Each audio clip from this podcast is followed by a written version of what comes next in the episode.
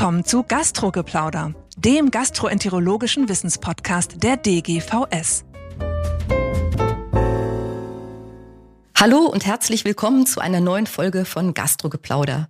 Heute steigen wir in ein klinisches Thema ein, das der Gastroenterologie einen Nobelpreis eingebracht hat, die Helicobacter pylori-Infektion. Mein Name ist Petra Lünen, Ärztin aus der DGVS Geschäftsstelle und zu Gast heute bei mir ist Privatdozent Dr. Christian Schulz, stellvertretender Direktor der Medizinischen Klinik 1 an der LMU München und als Gastroenterologe äußerst aktiv und kreativ in Forschung und Versorgung mit Fokus auf Mikrobiom und oberer GI-Trakt.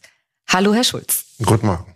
Ja, Herr Schulz, wir wollen heute über die neue Leitlinie Helicobacter pylori und gastroduodenale Ulkuskrankheit sprechen, die im Juli publiziert wurde, bereits zum dritten Mal. Jetzt haben Sie mich gleich bei der Vorbesprechung darauf aufmerksam gemacht, dass wir aber nächstes Jahr einen besonderen Geburtstag feiern müssen. Ja, nach Ihrem sehr schönen historischen Überblick kann man, glaube ich, noch ergänzen, 1983 ist die erste Publikation zu Helicobacter von eben Marshall und Warren erschienen. Das waren beides auch wenn wir natürlich den Nobelpreis gerne Gastronomen zuschreiben, beides keine Gastronomen. Einer war Pathologe, der andere war Mikrobiologe. Aber wir feiern im nächsten Jahr gewissermaßen 40 Jahre die Kenntnis über Helicobacter. Wenn ich noch kurz ausholen darf, es gab schon einen berühmten deutschen Arzt, Walter Krienitz, den die wenigsten kennen, aus Halberstadt, der schon im 19. Jahrhundert Spirocheten im Magen entdeckt hat unter Mikroskop. Es gab nur nie Kausalitätsnachweise von Krankheit und Gesundheit. Aber es gab schon durchaus Kenntnis, auch in den Jahrhunderten davor, dass im Magen Bakterien sind. Es gab nur leider überhaupt keinen Nachweis im Sinne eines Kochschen Postulates Pathogen, Krankheit, Beseitigung des Pathogens und Gesundheit. Das haben die beiden Australier verdienterweise beschrieben vor 40 Jahren. Insofern steht da ein Jubiläum ins Haus. Ein großer Geburtstag im nächsten Jahr.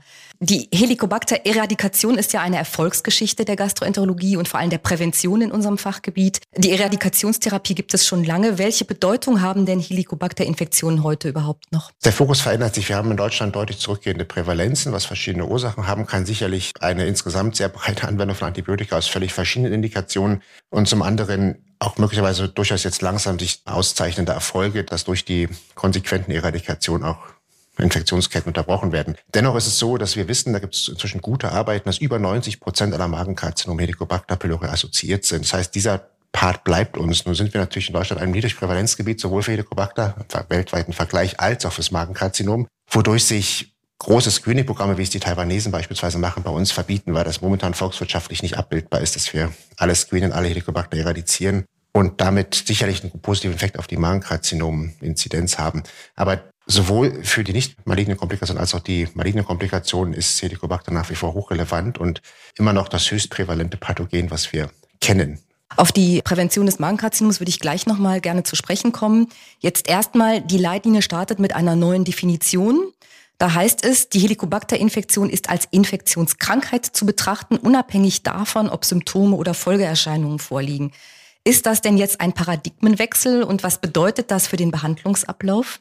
Es ist ein wirklich, ich möchte das Wort brutal benutzen, ein brutaler Paradigmenwechsel, weil wir tatsächlich ja, wenn man sich an alle vorangegangenen Leitlinien und auch Publikationen dazu erinnert, immer Indikationen zur Eradikation nach dem Nachweis des Bakteriums definiert haben. Also wir haben ein Bakterium nachgewiesen, haben geschaut, ah, gibt es denn eine Ulkus, gibt es Verheliminanamnese für Quarankarzium und dergleichen und muss man dann eradizieren. Heute sagt man, das ist ähm, basierend auf dem internationalen Kyoto-Konsensus von 2016, wo sich die weltweiten Meinungsführer zusammengetan haben, das, was auch sein Abbild fand in einer eigenen ICD-10-Kodierung für die Helicobacter pylori gastritis, dass man sagt, die Infektion per se macht morphologische Veränderungen und das ist völlig losgelöst von Symptomen und Komplikationen. Und das ist natürlich konsequenterweise zu Ende gedacht durchaus eine Frage, ob man bei anderen Infektionen würde man ja auch nicht zuwarten, bis die Komplikation da ist. Bei HIV warten wir nicht, bis die Menschen AIDS haben und behandeln dann. Und so würden wir heute auch bei Helicobacter nicht warten, bis das Ulkus da ist oder bis das Magenkarzinom da ist, sondern wir würden konsequenterweise behandeln. Insofern ist heute nicht die Frage, ist eine Komplikation da, um zu eradizieren, sondern Allenfalls, welche Indikationen zur Testung sollten mich nochmal mehr motivieren. Das wird zu Kontroversen führen, auch in der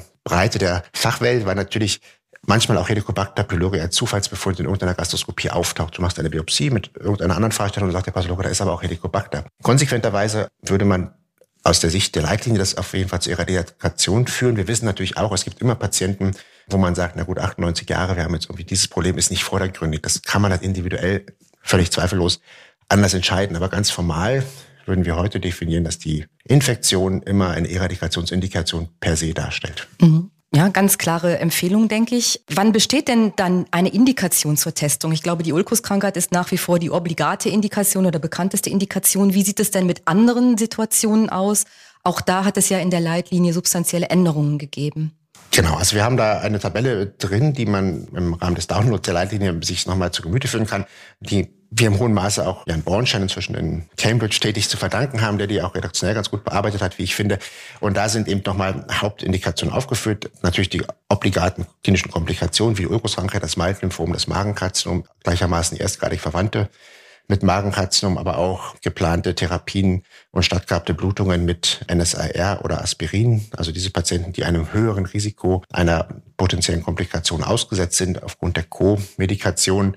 Diese Patienten werden dezidiert dort aufgelistet mit kann, soll, sollte Empfehlungen, weil man auf jeden Fall testen sollte und entsprechend die Konsequenz daraus ziehen sollte. Mhm. Wir werden die Leitlinie natürlich auch im Beschreibungstext zu dieser Folge verlinken, so dass man dann auch einen einfachen Zugang zu den Tabellen und Abbildungen hat. Die sind ja haben ja einige Algorithmen, die das Verständnis der Leitlinie sehr vereinfachen. Sehr gut gelungen. Vielleicht noch ein Wort zur Dyspepsie. Da gibt's ja auch eine neue Empfehlung, glaube ich. Mhm. Da gibt es tatsächlich international ein bisschen Schwangungsbreite ab, bis zu welchem Alter man das machen kann. Wir haben eine Leitlinie jetzt dieses 50. Lebensjahr drin. Es gibt amerikanische, die sagen 45. Es gibt manche schreiben 45 bis 55. Wir haben uns jetzt nach langer Diskussion, auch gleich die Daten das gar nicht so exakt hergeben würden, wahrscheinlich auf 50 Jahre festgelegt. Das bedeutet, Patienten bis 50 Jahre mit dyspeptischen Beschwerden und ohne Alarmsymptome sollten primär nicht invasiv auf Helicobacter getestet werden und gegebenenfalls eradiziert werden. Das basiert darauf, es gibt als eigene Entität, und da sind sicherlich die Kollegen, die in den funktionellen Erkrankungen sehr unterwegs sind, im Konsens mit uns, gibt es die eigene Entität der Helicobacter pylori induzierten Dyspepsie. Und die man abgrenzen muss von der funktionellen Dyspepsie, dem keine zugrunde liegende Ursache, die wir mindestens bis heute kennen, zugrunde liegt. Und diese Patienten profitieren ja sehr von der Eradikation und die muss man nicht zwingenderweise endoskopieren, sondern kann nicht invasiv testen, dann eradizieren und die Wahrscheinlichkeit ist gut zehn Prozent, dass man den Patienten damit hilft. Mhm. Die alte Leitlinie fordert für die Diagnose der Helicobacter pylori Infektion zwei Testverfahren. Das, glaube ich, ist in der Praxis nicht so immer umsetzbar gewesen. Was empfiehlt die neue Leitlinie und vielleicht auch, warum haben Sie das geändert? Das ist tatsächlich auch einer, der Punkte gewesen, wo die Diskussion in der Gesamtgruppe am Ende relativ kontrovers waren, weil natürlich es auch da verschiedene Überlegungen gibt. Wenn Sie eine abnehmende Prävalenz haben, dann schlagen falsch negative Befunde viel höher rein in die Sensitivität ihrer Testverfahrens, als wenn sie eine hohe Prävalenz haben. Und dem Rechnung zu tragen, ganz basal analysiert, kann natürlich der Mikrobiologe zu Recht sagen, dann müsst ihr mehr testen, damit wir eine höhere Sensitivität entwickeln. Das ist sicher so.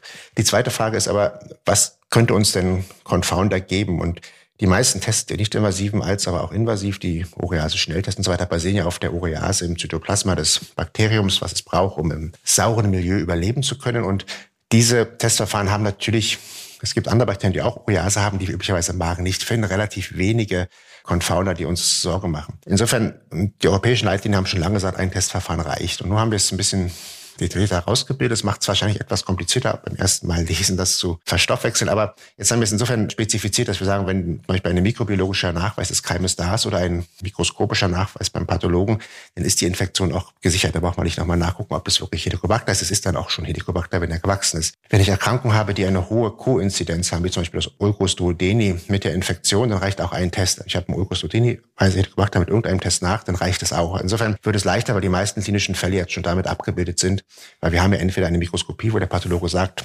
aktive Gastritis, also chronisch aktive Gastritis mit Infiltration von Neutrophilen, plus minus, ich kann das Bakterium sehen in der Spezialfärbung, Wortin Stabi oder Gimsa, was eben der lokale Pathologe vorzieht. Und das reicht dann auch schon. Oder ich habe halt eine mikrobiologische Kultur, das Bakterium wächst in der Kultur, dann ist es offensichtlich da. Also diese Vereinfachung ist dahingehend, dass man jetzt, glaube ich, sich etwas weniger in Zwangsjacken steckt. Also das heißt, im Prinzip reicht ein Testverfahren, aber man sollte nochmal in die Leitlinie gucken und das nochmal auf das verwendete Testverfahren und die Indikation, die man gerade vor sich hat, hin kontrollieren. Und man muss, alle Testverfahren, die genannt sind, die ich jetzt schon kurz so kursorisch angesprochen habe, sind dafür legitim. Was nicht legitim ist, ist die Serologie. Die ist natürlich als Vortestverfahren durchaus geeignet. Es gibt wenige ganz rare klinische Sonderfälle, die auch immer in der Leitlinie wieder drinstehen und das schon seit Jahrzehnten. Das Problem ist eher nur, ich habe so einen Fall noch nie erlebt. Also der Fall des Intensivpatienten, der gerade am PPI-Perfuso hängt und deswegen keine andere Diagnostik machen kann, den mag es geben. Man muss aber fairerweise sagen, für diese Patienten ist die Helicobacter-Eradikation überhaupt nicht lebensentscheidend, weil die mhm. Säureblockade ist für diese Patienten viel relevanter, weil dann der Helicobacter zwar nicht eradiziert wird, aber so dermaßen zusammengedrückt wird und sich selber reduziert aufgrund des für ihn feindlichen Milieus, dass die Eradikation für diese Patienten wahrscheinlich auch Zeit hat, bis sie die akute Phase ihrer Erkrankung überstanden haben. Aber die Serologie, wenn dann als Vortestverfahren, die man immer aber noch konfirmatorisch, also bestätigen muss mit einem anderen Verfahren, weil die Serologie nach wie vor nicht unterscheiden kann zwischen einer aktiven und einer stattgehabten mhm. ähm, Infektion. Positive Befunde sollten eradiziert werden, das haben Sie eingangs betont. Wie ist es beim Mold-Lymphom? Da gibt es eine Besonderheit, die hat sich auch ein bisschen verschärft, die Empfehlung zum Mold-Lymphom. Genau, das ist natürlich ein, der große auch wissenschaftliche Verdienst von Professor Fischbach, der da sehr erfolgreich gearbeitet hat auf diesem Gebiet. Und das Mold-Lymphom ist das einzige Lymphom, von dem wir wissen, es kann mit Antibiotikatherapie geheilt werden. Und was noch, glaube ich, wir diesmal noch ein bisschen mehr rausgearbeitet haben, ist die Tatsache, dass auch das Helicobacter negative Mold-Lymphom, also wir können Helicobacter nicht nachweisen, natürlich stadiengerechte Therapie, also das wirklich auf die Mucosa beschränkte Lymphom durchaus davon geheilt werden kann, dass man trotzdem eine Eradikationstherapie durchführt. Dann kann man natürlich sagen, das ist ja irrational, wir finden kein Bakterium, wir eradizieren virtuell. Es funktioniert trotzdem, die Daten dafür sind überzeugend, deswegen haben wir diese Passus jetzt noch ergänzt. Mhm. Auch die Eradikationstherapie hat sich wesentlich verändert und zwar aufgrund der Resistenzentwicklung, auf die ich später nochmal kommen möchte. Jetzt zunächst aber mal, wie sieht denn die Erstlinientherapie jetzt aus? Ich glaube, da sind wir mit der deutschen Leitlinie wirklich progressiver. Wir haben parallel auch an Maastricht, am europäischen Konsensus gearbeitet, der jetzt auch veröffentlicht worden ist. Und da sind wir, glaube ich, in Deutschland tatsächlich diesmal vorneweg, was insofern natürlich sich dadurch erklären dass wir ein Gesundheitssystem haben, was es uns erlaubt, diese Empfehlung auszusprechen. Wir können diese Antibiotikatherapie, die ich gleich berichten werde, empfehlen, was in Europa so pauschal nicht geht, weil es viele Länder gibt, wo das System das gar nicht hergibt. In Deutschland haben wir tatsächlich, wenn Sie sich erinnern an die alten Leitlinien, wo immer stand, die müssten ungefähr eine Idee haben, wie ihre lokale Clarithromycin-Resistenz ist und danach entscheiden, womit sie eradizieren, haben wir ganz nüchtern betrachtet, auch mit guten Diskussionen mit den Kollegen in der Leitliniengruppe, dass wir die Daten ja gar nicht haben, auf die wir abheben. Also wir können nicht irgendwo ein Stratum empfehlen und gar nicht wissen, was mhm. niemand kennt, seine lokale Resistenzrate. Deswegen haben wir Vereinfachung, das war die Arbeitsgruppe 4, die Herr Selgert aus Fürstenfeldbruck geleitet hat, äh, verdienterweise empfohlen, dass wir tatsächlich jetzt eine Bismut-basierte Quadruped-Therapie über zehn Tage als Erstlinientherapie machen. Es gibt nur einen Hersteller am Markt. Insofern, glaube ich, kann man den Handelsnamen möglicherweise erwähnen. Das ist Pylera und das ist das Einzige, was wir in Deutschland verfügbar haben. Also eine Therapie aus Bismut Protonpumpenhämmer, Metronidazol und Tetrazyklin und damit kann man über 90 Prozent der Patienten eradizieren. Sie hatten schon gesagt, die Therapie sollte über zehn Tage laufen. Wann und wie sollte die Kontrolle erfolgen? Wichtiges Thema, weil man, wenn ich so ein bisschen metaphorisch das sagen darf, also wenn Sie eine Fraktur im Arm haben, würden Sie auch nach Abnahme des Gipses noch mal ein Röntgenbild machen, um sich über Ihren Therapieerfolg zu vergegenwärtigen. Das ist bei Infektionskrankheiten durchaus auch empfehlenswert, das zu tun. Und wir empfehlen, und das ist auch Konsens mit allen internationalen Leitlinien, dass wir frühestens vier Wochen nach Ende der Eradikationstherapie und nach einer mindestens zweiwöchigen Pause einer säuresupprimierenden Therapie einen nicht-invasiven Test machen. Es gibt wenige Fälle, wo man auch nochmal endoskopieren müsste. Das wäre die Ulkusabhaltungskontrolle. Aber so grundsätzlich reicht es für die Patienten, einen nicht-invasiven Test vier Wochen nach Ende der Therapie und zweiwöchiger PPI-Pause durchzuführen. Mhm. Wann würden Sie denn eine Resistenztestung empfehlen? Zu welchem Zeitpunkt? Schon direkt vorweg? Ist das machbar, abbildbar? Also das ist ein großes Thema. Das kann ich sowohl aus, aus beiden Leitlinienperspektiven, also der deutschen als auch der europäischen, berichten. Das ist so, dass wir bisher Helicobacter ja nach bestem Wissen und Gewissen empirisch behandeln. Also wir haben eine Infektion und behandeln sie mit Kenntnis oder Wissen oder eben auch Nichtwissen der lokalen Resistenzraten. Das klappt leidlich gut, aber wir haben weit über 80 Prozent primäre äh, erfolgreiche Eradikation.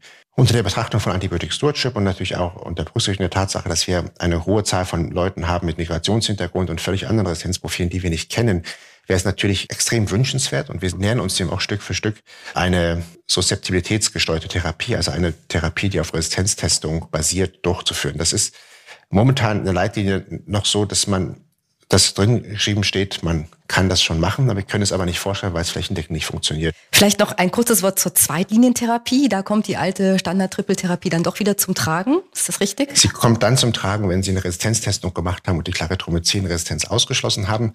Insofern, also wir haben früher war es ja so, zweimal Therapieversuche, dann Resistenztest. Jetzt ist es ein Therapieversuch mit Bismut basiert, dann Resistenztest. Und dann können Sie natürlich relativ frei entscheiden. Wir haben in Deutschland auch zunehmende Claritromycin Primärresistenzen. Also wir sind wahrscheinlich flächendeckend irgendwo im Bereich der 15 Prozent, soweit wir das sagen können. Wir können immer nur von einzelnen Zentren, die da eine gewisse Leidenschaft entwickelt haben, die Daten versuchen zu extrapolieren.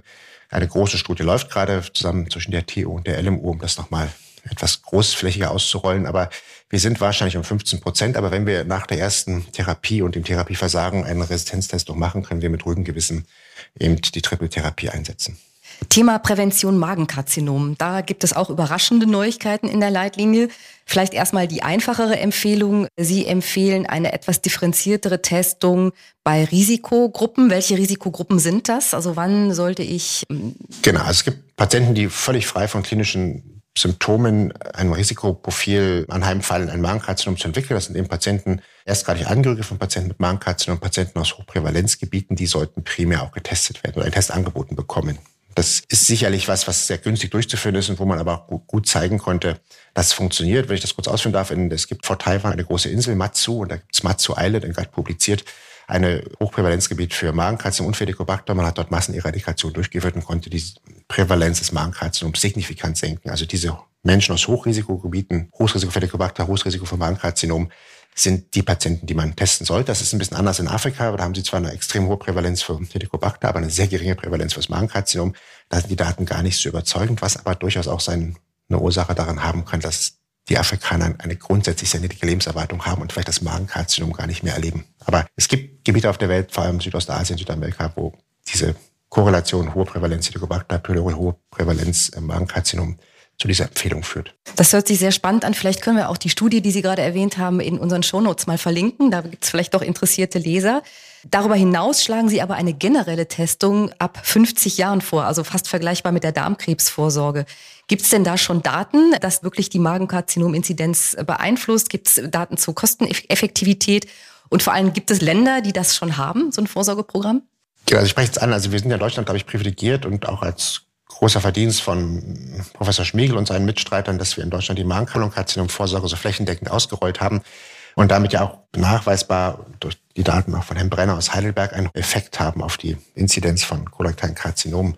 Fürs Magenkarzinom ist letztlich so, wir können natürlich heute nicht empfehlen, weil wir dass wir das flächendeckend Leute gastroskopieren. Wir haben aber inzwischen Surrogatparameter, und es laufen auch Studien zu anderen Parametern, mit denen wir zumindest die Patienten mit Hochrisikogastritis nicht invasiv identifizieren können. Und das ist ja eine Subgruppe von Patienten. Es geht jetzt nicht darum, dass wir alle Patienten endoskopieren wollen und können. Das lässt sich wirtschaftlich nicht abbilden. Und alle, die niedergelassene Arbeiten von den Kolleginnen und Kollegen wissen ja auch, dass die Gastroskopie jetzt kein besonders zuvorkommt finanziertes Untersuchungstool ist. Aber es gibt eben kommerziell natürlich anbietbar sowas wie das Gastropanel, wo Sie mit ähm, Pepsinogen 1 und 2 durchaus rausbekommen können, ob der Patient eine atrophische Gastritis hat oder nicht. Und die Patienten, die atrophisch sind, die würde man dann eher gastroskopieren, um eben die Leute, die schon Vorstufen, also präkanzeröse Läsionen des Magens haben, zu identifizieren. Also das Ziel ist hier in dem Fall wirklich auch die Vorstufen zu erkennen, analog zur Kolonkarzinomvorsorge, nicht so sehr dass man Suchtests macht nach Magenkarzinom. Dazu sind die 12.000 bis 14.000 Neuerkrankungen pro Jahr auch zu wenig. Mhm. Ja, ein sehr spannendes Thema. Die Helicobacter pylori-Eradikation ist eine der großen Erfolgsgeschichten. Das haben wir anfangs schon erwähnt. Und da gibt es noch irgendwie doch viel Perspektiven für die Zukunft.